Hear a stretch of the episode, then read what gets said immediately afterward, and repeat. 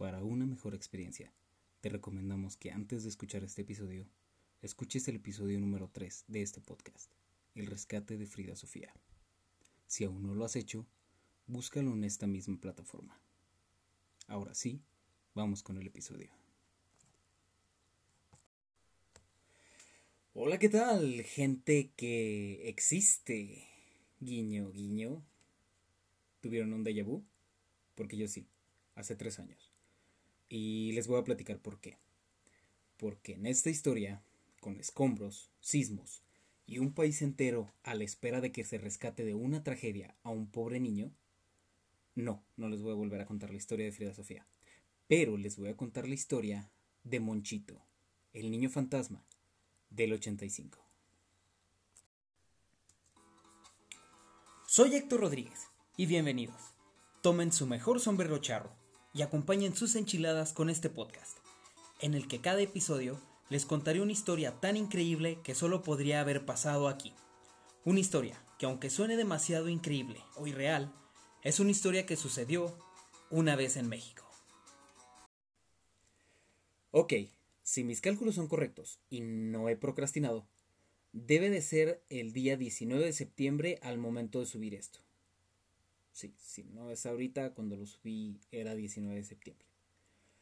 Lo que significa que además de ser el día más temido por México, hoy se cumplen tres años del sismo de 2017 y 35 años del sismo de 1985. Y es precisamente en este año y en ese día en donde comienza nuestra historia. Era un jueves común y corriente de septiembre. Hacía un par de días que habían pasado las fiestas patrias y no había nada que hiciera de este un día notable.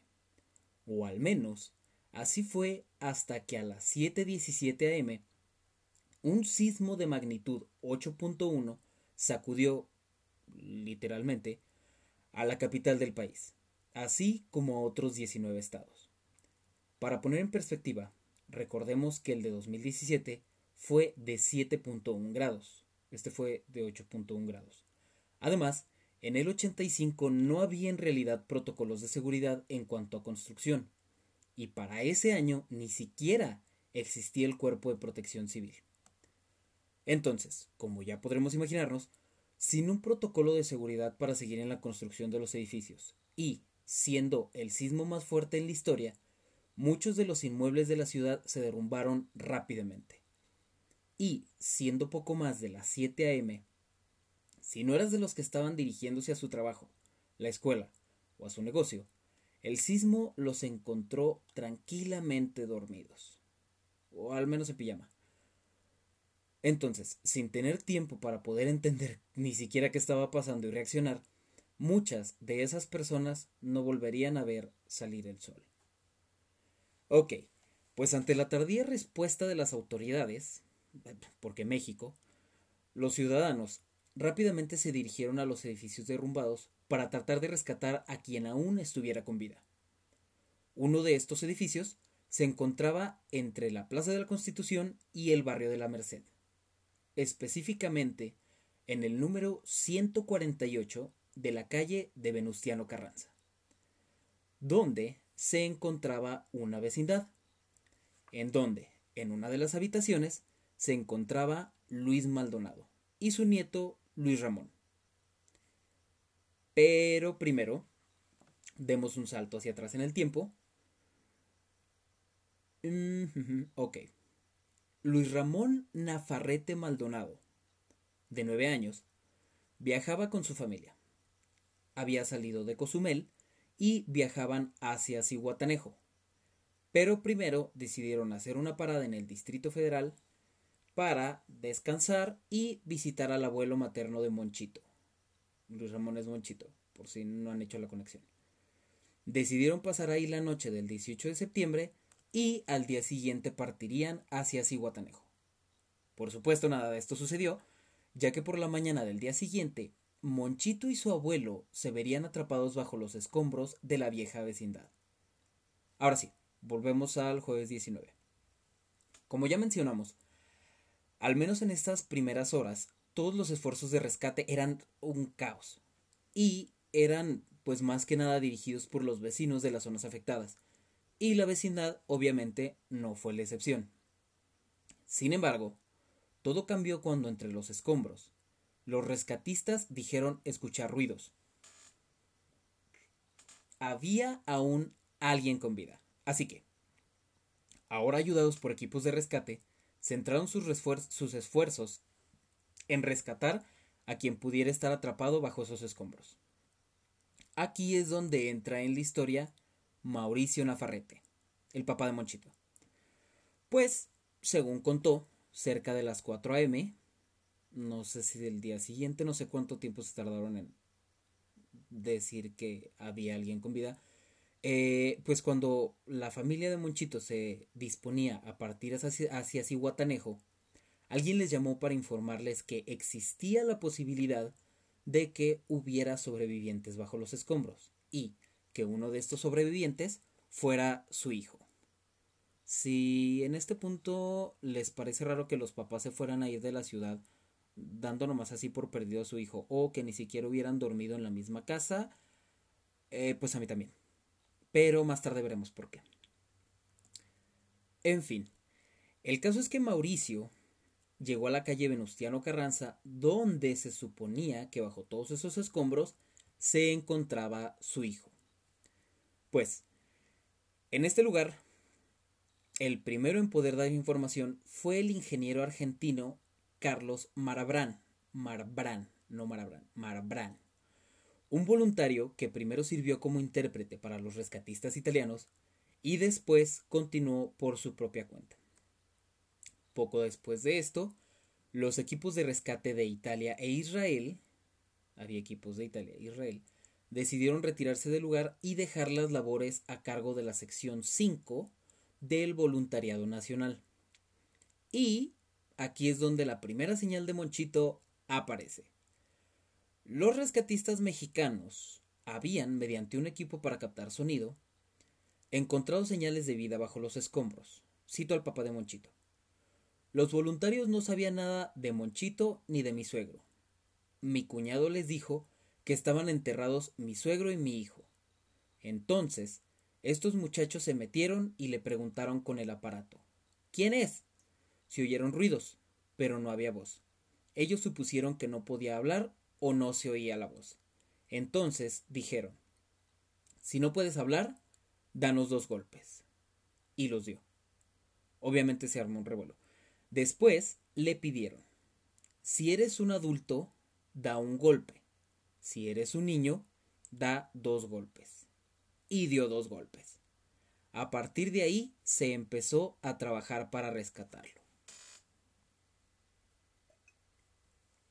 Y este es el punto en el que todo se tuerce y México hace un México. A partir de que se supo que había un niño con vida bajo los escombros y hambrientos de buenas noticias, la noticia de Monchito se comenzó a cubrir primero por medio de los diarios y, muy pronto, las televisoras tenían reporteros y cámaras en el lugar del derrumbe, esperando el momento en el que los rescatistas sacaran a Monchito con vida. ¿Otro déjà vu? Bueno. Pues los días transcurrían, sí, días, y el caso se volvía cada vez más mediático. Pero, al mismo tiempo, la esperanza de que Monchito siguiera con vida se agotaba. Pero como de nuevo, México, la atención aumentaba y todos querían una rebanada de la fama del momento. Por lo que, en esos días, la estrecha calle de Venustiano Carranza se vio inundada no solo por equipos de rescate, voluntarios y medios informativos, sino también por fotógrafos, policías, bomberos, ingenieros, máquinas pesadas, grúas, el cantante español Plácido Domingo, rescatistas de Argelia, bomberos de Miami, rescatistas de Francia, miembros de la Cruz Roja, un saorí, una santera michoacana, el entonces embajador de Estados Unidos John Gavin, el presidente de prensa, no, el jefe de prensa y el fotógrafo del cantante Julio Iglesias, y hasta los hijos del entonces presidente Miguel de la Madrid, quien había dado prioridad al rescate de Monchito.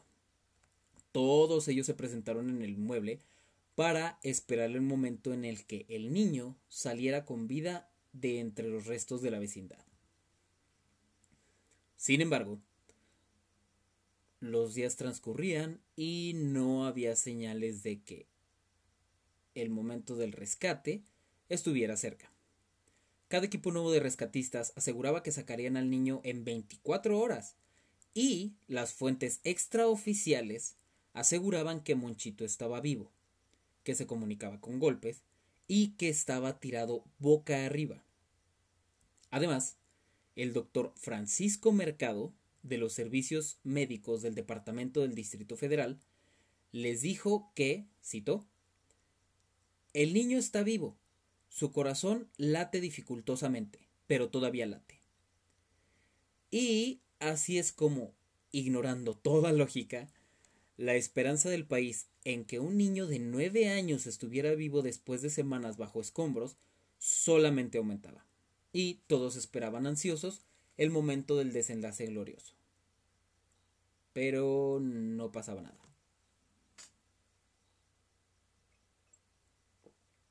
Pues, ya entrado el mes de octubre, octubre, o sea, el sismo fue el 19 de septiembre. Ya entrado el mes de octubre, los equipos de rescate perdían la esperanza de lograr pues, el rescate. Ah. Y, a pesar de las súplicas y protestas de los vecinos, quienes incluso colocaron veladoras en la zona y movían los escombros con sus propias manos, los equipos de rescate tomaban la decisión de detener la búsqueda. Pues el día 8 de octubre, 8 de octubre. Finalmente, fue rescatado un cuerpo de entre los escombros de la vecindad. Pero no se trataba de Monchito, sino de Luis Maldonado, su abuelo. Las opiniones en este punto eran divididas. Algunos rescatistas pensaban que era imposible que después de 19 días el niño pudiera seguir con vida, como el del diario El Informador, que publicó en su edición del domingo. Ubican cadáver del niño entre los escombros, sacan el del abuelo, otros rescatistas, en cambio, pensaban que había razones para creer que aún era posible el rescate con vida de Luis Ramón. Incluso, el ingeniero Mar Marbrán, a quien mencionamos anteriormente, declaraba No hay presencia de moscas o de olor a muerte, así que no tenemos la certeza de vida o de muerte. Aún así, la madrugada del domingo 9 de octubre, Finalmente, los equipos de rescate se retiraron del lugar para dejar paso a la maquinaria pesada que entraría a retirar los escombros. Pues, aún con rescatistas supervisando la remoción de los escombros, el día 11 de octubre detuvieron, ahora sí, oficialmente la búsqueda. Removieron cada piedra de lo que fuera la vecindad y no encontraron a Monchito, ni vivo ni muerto. Lo que sí rescataron de los escombros, además del cuerpo de su abuelo, fue una caja fuerte con 12 millones de pesos. Igual 12 millones de pesos son como 12 mil.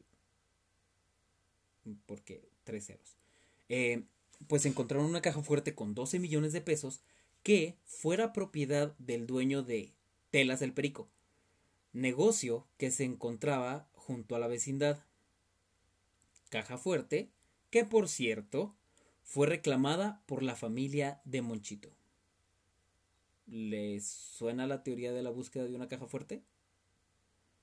Ok, pues aquí es donde, como siempre, existen varias versiones de lo que pasó después.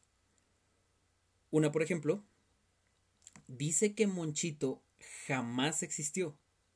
O, en caso de que existiera, jamás estuvo atrapado bajo los escombros de la vecindad donde viviera su abuelo.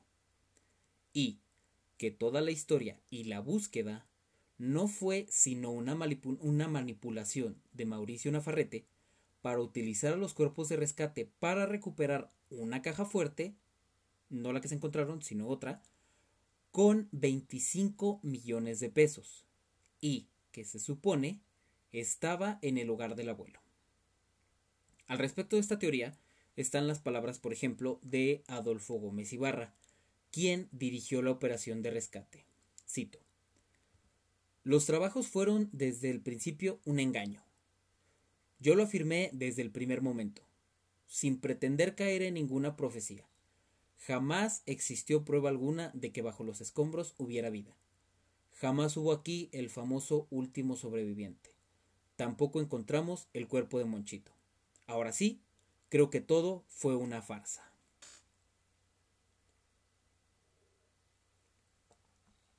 Otra versión cuenta que Monchito no solo sí existió, sino que de hecho su cuerpo fue encontrado poco después del de su abuelo.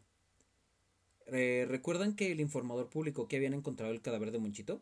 Bueno, que habían ubicado el cadáver de Monchito. Pues esta versión dice que esta información la sabían desde tres días antes, el día 5 de octubre, y que el cuerpo se había ubicado a solo tres metros del de su abuelo. Además de que su cadáver se encontraba, por alguna razón, calcinado. Además, cuentan que cuando se le informó esto al padre, él protestó diciendo que para mí no están muertos hasta que encuentren sus cadáveres. Además, esta versión de la historia cuenta que la versión generalizada fue que el niño no existió porque las personas se negaban a creer en el fracaso de la esperanza que habían mantenido y además existe, aparentemente, una entrevista del diario Tabasco Hoy con una mujer llamada Alejandrina, quien asegura que Monchito no solo existió, sino que era su hermano y que murió bajo los escombros del edificio. Hay otra versión, que fue de hecho de las primeras que yo escuché, que es más o menos una combinación de las dos anteriores, ya que dice que Toda la búsqueda fue un movimiento de la familia para poder recuperar la caja fuerte, pero que Monchito sí existió. Sin embargo, al momento del sismo, no se encontraba en la casa de su abuelo, sino a salvo en alguna parte de Guerrero. Finalmente, otra de las versiones que de hecho es la que tiene más fundamentos, pero de alguna manera es la menos creíble, es la que se apoya en la declaración que dio días después de finalizada la búsqueda un psiquiatra que siguió de cerca las labores de rescate, pero que curiosamente no tiene nombre en esta historia. Pues dijo que todo se había tratado de un caso de psicosis colectiva, generada inicialmente entre los rescatitas y contagiada al público. De nuevo, ¿le suena la teoría de la psicosis colectiva? Ok. Además, esta versión trata de explicar el fenómeno de los golpes, mucha atención aquí, diciendo que los golpes que los rescatistas escucharon o creyeron escuchar se debieron al impacto o la vibración sobre tuberías que habían transmitido el sonido hasta la superficie y que, casualmente, sonaron justo cuando los rescatistas formularon la pregunta. Sí, suena muy creíble. Pues bueno, sea cual sea cierta de estas versiones, hay algo que sí se sabe que sucedió. Y es que, después de que se dieran por terminadas las labores de búsqueda, la familia de Monchito partió del Distrito Federal y se fue a Cihuatanejo el padre, antes de partir, declaró, cito, A nadie debo culpar de esta situación. Se pensó que mi hijo estaba con vida. Pero después, en su última declaración, antes de irse, dijo también, cito, Me han engañado. No sé ni qué pensar, porque me estoy muriendo en vida. Ya no quiero estar más tiempo aquí en este maldito Distrito Federal que me hizo sufrir una pérdida como la de mi hijo Monchito. Eh, y, pues la verdad es que tal vez nunca sabremos qué fue lo que en realidad sucedió en el número 148 de la calle Venustiano Carranza, aquel trágico 19 de septiembre. Pero lo que sí es cierto lo que sí sucedió es que durante casi un mes después de ese trágico día, el país estuvo a la expectativa del rescate de un niño de entre los escombros de un edificio. Un niño de nueve años con nombre y apellidos. Un niño que se comunicaba y daba señales de vida, que se encontraba tirado boca arriba, pero que al final puede que ni siquiera estuviera ahí. Y pues esta es la historia de Monchito, el niño fantasma del terremoto del 85. Y pues nada, no. Eh, sí, por cierto, quería darles una actualización. En caso de que no hayan visto noticias al respecto o que no hayan visto el trending topic en Twitter, eh, recuerdan que al final del episodio del rescate de Frida Sofía les conté que Mónica García, García Villegas, la directora y propietaria del colegio Repsamen, había comenzado su proceso. Pues hace un par de días la Fiscalía General de Justicia solicitó 57 años de pena privativa de libertad, luego de que el Ministerio Público obtuviera un fallo condenatorio. Todo esto por el delito de homicidio culposo. Además, todavía se encuentran a la espera de la individualización de la sentencia, que le puede dar entre 2 y 5 años de cárcel por cada uno de por cada una de las 26 víctimas del colegio Repsamen. O sea, sería entre 114 y 285 años de cárcel para la directora. Entonces, este pues vamos a estar al pendiente de lo que suceda y y ver al final cuál es el cierre de de toda esta historia de trágica de lo que pasó en el colegio Repsamen. Y pues hablando de Twitter, eh, ya tenemos Twitter. Estamos como sucedió una vez en México o encuéntranos en arroba suben podcast. Suben con V y en mayúsculas. S-U-V-E-M podcast. Eh, encuéntrenos en Twitter y síganos. Cero spam. Y como les platiqué al momento de subir esto es 19 de septiembre.